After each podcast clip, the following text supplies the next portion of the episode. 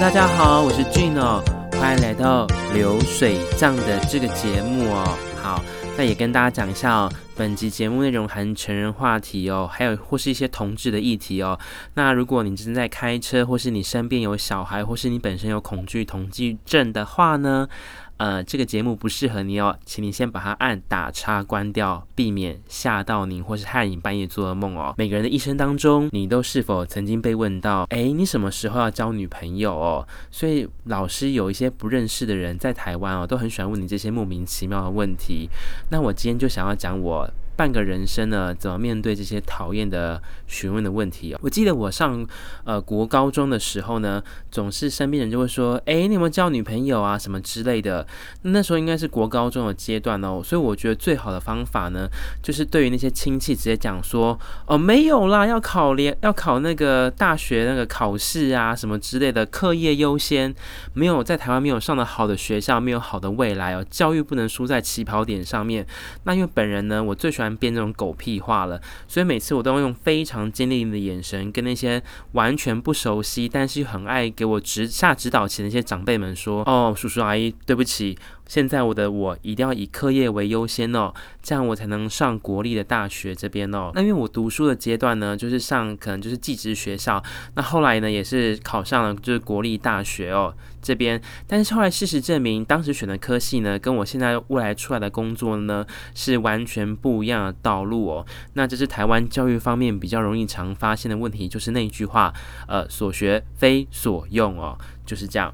那接下来呢，上了大学之后呢，就是会有，也是会遇到偶尔回去南部一次，然后就会开始阿嬷就问说：“哎，你有那个俊怡呀，有没有俊怡有没有那个男女朋友啊，什么之类的？”我心想：天哪，有够烦的！如果这时候派个男朋友给我，我一定很大方承认。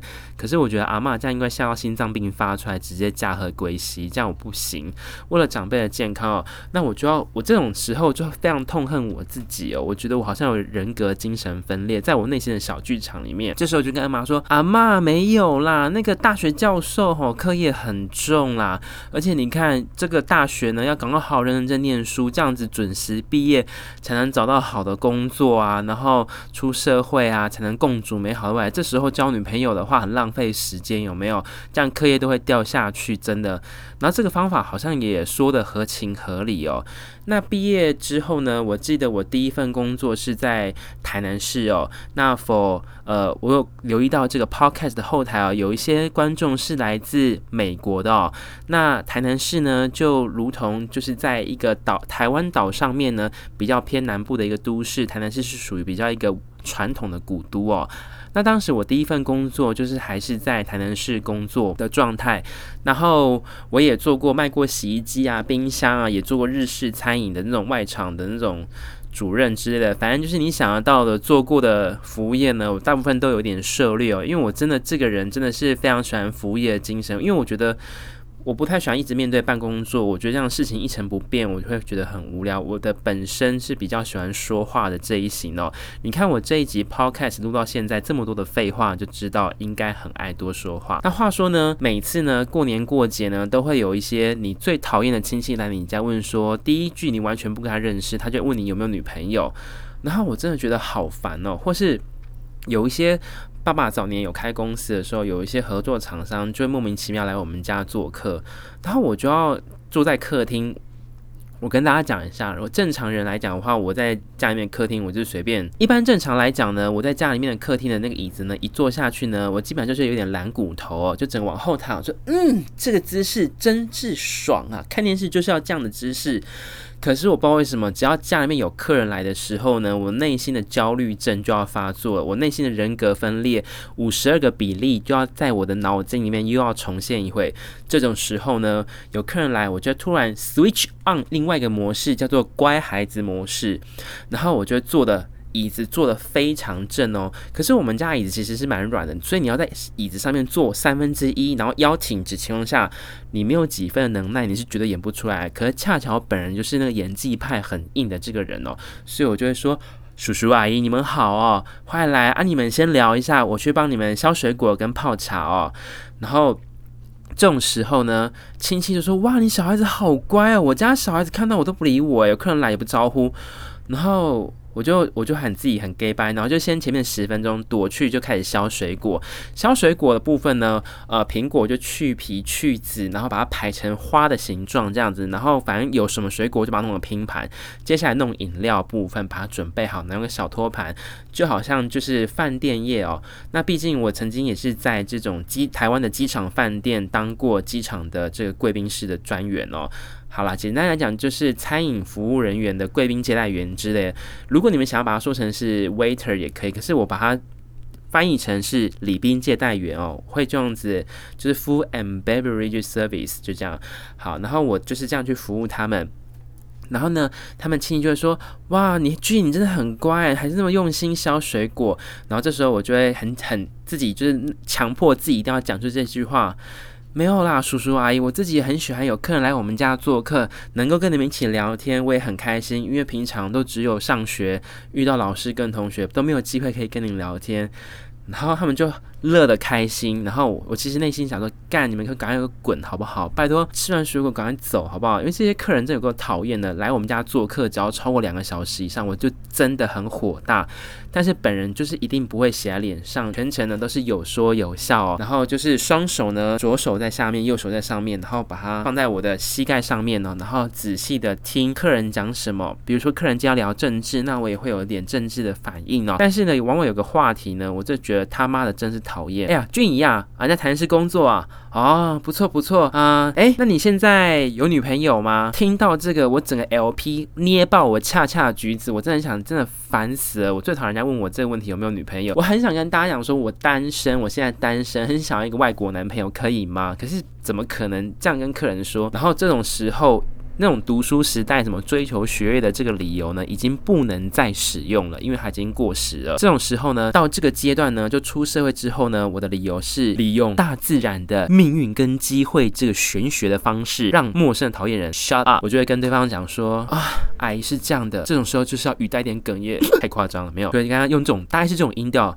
呃，没有啊，也跟你说一下，就是我曾经有去一个算命的，他跟我说我的八字呢，可能要等到四十五岁的时候呢，就会遇到一个非常好的姻缘哦。那这个女孩子呢，能够帮助我事业上的成功。但算命师也会告诉我，我现在还年轻，如果交女朋友的话，可能不会是一个圆满的这个家庭哦，而且会伤害到彼此。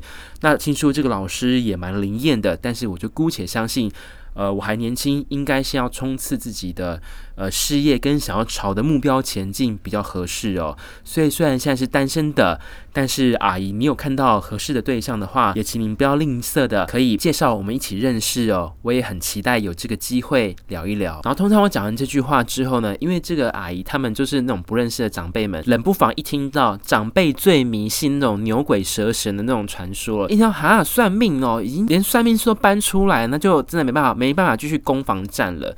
我真的很推荐大家，如果你人在外国，美国好，美国听众们你们好哦，好，如果你有这样的问题的话呢，你就可以说哦，你去算塔罗牌，然后塔罗牌告诉你太早结婚呢，可能运势不好之类的，要四十五岁之后。那比如说我现在三十五岁嘛，我就故意直接加十年，因为我确定那十年内我绝对不会再跟那个陌生人见面，所以我觉得大家这个是不错方法，利用算命跟玄学的方式哦，堵掉这悠悠之口哦。那随着呢，我的年纪呢，在早年的阶段呢，越来越成长之后呢，还是会遇到一些很讨厌的这个人，我们来我们家做客哦，然后久而久之呢，我自己的个性就变得不爱回家过年或是耶诞节、中秋节，我都不爱回家，我都是总是以工作很忙为由，然后推脱之类的。那确实，现在机场人力真的是减到非常最低的，已经没有多余的人可以上班，就大家的硬盯的，这样上是没有错的。然后，但是我的父母亲曾经在我青春期的时候，上大学的时候，一直烦恼说，为什么我身边都没有女孩子，就是交往什么之类的。明明看俊的身边这么多女孩子哦，都围着他有说有笑，可是为什么就是没有感觉一个人可以带回家的？当年我的父亲就。就觉得说这个小孩子是不是有哪边的问题，还叫我去看一下，就是要不要去割包皮。我说天哪，割包皮跟交女朋友什么关系？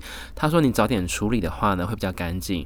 然后因为那个年代其实网络已经开始生兴盛起，所以我常 Google 一些医学的文章，所以我知道要割不割其实没有关系，只要能够抬头挺胸露得出来。就没有问题了。我自己是没割啦，因为我觉得拜托那个，如果你皮肤大面积烧伤的时候，那个包皮是可以拿来去做人工植皮最好的材料，免费的，如果割了不就没了吗？好，那为了要应付父亲对我的期望哦，我内心的这个人格分裂又开始。我想说，俊，我不可以这样子，我一定要让父母感到安心。期待这个时候，我要不得不说，呃，我在求学的阶段有两三个是我非常好的女性朋友哦。那他们现在各自呢都已经在这个业界已经隐退了，因为他们说，呃。叫我不要再纠缠他们了，说会带来不好的运势。我说好啦好啦，让你们会让放你们自由了，不再就是跟你们一起合照了啦。他们就说好。然后我记得我有一次，就是我父亲讲了这坏话之后，我有一个周末，我就要邀一个很漂亮的女生，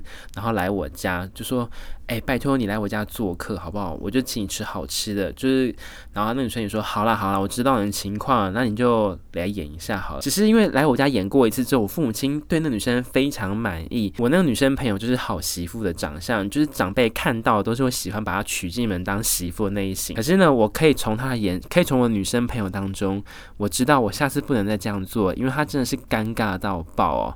比如说，哎，那你觉得我儿子怎么样啊？什么之类？我觉得他每一句的提问就像立法院的提问一样，真的是难以招架。所以后来像这种活动呢，我都尽量避免把女生带回家，因为我不想给对方尴尬的机会。那随着这个时间的一个演进呢，我就常常在就是放假的时候呢，就是会跟一些女生出去逛街啊，逛百货公司，然后我们就拍一些。我说，哎，你坐来坐过来一点啦，靠在我肩膀上靠近。他说好恶哦，你们又要演这一出？我说废话，我父母亲在看呢。所以我常常就是在我大学。学跟高中时期，我就跟女生出去玩的时候，我就一脸很 man 的样子，然后表情，然后叫女生坐到旁边拍照，然后回去给我爸交差，说：“哎、爸，你看到，爸，你看到这，我今天跟这个女生出去还不错吧？然后花一点钱，请她吃饭。然后我爸说：哦，好，好，给你钱，给一千块。所以当时我也是透过这种方式去敛财，然后就是赚取一些零用金的费用。后来我那些临时女友知道之后，纷纷跟我抗议说，他们也有参与演出，要求合理的就是酬劳分配。我实在跟他讲说，好啦，没关系啊，就带你去吃饭，没问题。所以。我有一阵子是透过，就是我那些读书时代的好朋友，伪装成是我的女友的方式，向我父母亲交代，这样过去的。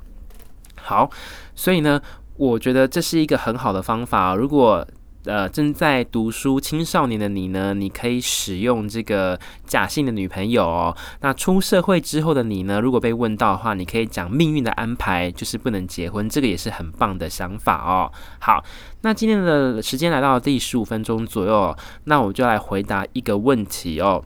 是这样的，那上个礼拜呢，我放了三天的假期，我回了南部的一段时间，然后我去跟我的一个临时的。就是以前是很要好的女生朋友见面，我们太久没见面了。我们每一年见面呢，只是确定对方还活着，而且过得很好哦，这样就足够了。然后就聊聊彼此的近况之类的。那呢，我有收到一个问题哦，那我实在呢这几天忘记，但是我后来想起来，我觉得作为一个诚实的 podcast 哦，要有实事求是的精神，科学的立场去比哦。那是这样的。那当时他的提问是，请问一下，这男生的手指，他有听过这个说法？男生的手指中指往下折的到手掌心的这个点呢，再放开，这个点呢到手指的指尖这个长度呢，就是男生的生殖器的长度。那我被问到说，真的是这样子吗？因为他实在是很害羞，因为她是一个单纯女性哦。我说好，我回去，我现在现场，因为当时我在吃饭，我说我现场没办法量给你看，那我回去。我来量一下哦。那今天在这个节目当中，如果你有听到的话呢，我想要回答你这个问题，答案是我认为是不准确的原因，是因为你说食指顶端往下折到手掌心的这个长度，呃，我自己本人今天早上哦，就是比升起的状态，我有去量过，我认为这个数据呢是不准确的，有两个原因的原原因是因为。每一个人的测量方式都不一样。如果你是从上面看的话呢，男生勃起的时候，上面往下看确实就是这样的长度；或者是说你是从那种那种同质 A 片角度往下往上看，那确实会比较长。所以跟你的量的起跑点有非常大的关系。那另外呢，还有一个原因是因为每个人的手指头的长度长与短，鼻子的大小大与短。那在科学上面的统计，并没有显著性的差异。说，OK，这个人的这个手特别长，所以他的这个生殖器一定特别长，或他鼻子特别长，所以就特别怎么样之类的。另外一方面呢，我觉得在我本人的身上，这个数据不太稳定的原因，是因为因为现在我的体重是九十七公斤哦。那这个你可以想象，就是这只那个夜市卖的热狗呢，被外面包了很厚的面衣哦。因为我现在很胖，所以呢，自然就会往回缩几公分。所以我这样在正常的量起点之下呢，就绝对会有误差的哦。所以我很想要回答你，那时候有提出这个想法，问题是，呃，从食指的中间往下折到手掌心的这个点，然后再把手摊开到食指这个位置，到底是不是阴茎的长度哦？那我现在回答你，在我的身上不是的。我觉得手指的长度大过于我本人的这个生殖器的长度哦，所以我可以回答你像这样问题。但是我也要跟你讲一件事情，在我的案例不可能成功的情况下，我有去用力回想我在澳洲的时候遇过那四五个澳洲男人呢，确实他们手指的长度跟他们的这个阴茎，我整个吃下去之后呢，确实相似的程度有百分之八十哦。当然，一个科学的研究呢，不可以这么如此的松散哦，因为我的 N 的母体样数呢实在是太少了。一般来讲，这种调查规模都少说都要五百、一千人以上的这种广泛性不同的种族研究才能达到真实的结果。所以怎么办？